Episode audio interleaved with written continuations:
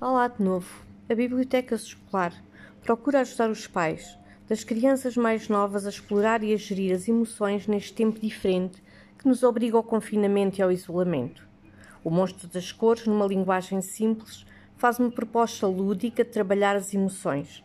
Também as propostas de produção são bastante simples e com materiais que todos temos em casa, e eu espero que sejam bastante motivadoras. Espero que gostem, que desfrutem e não se esqueçam, vai ficar tudo bem.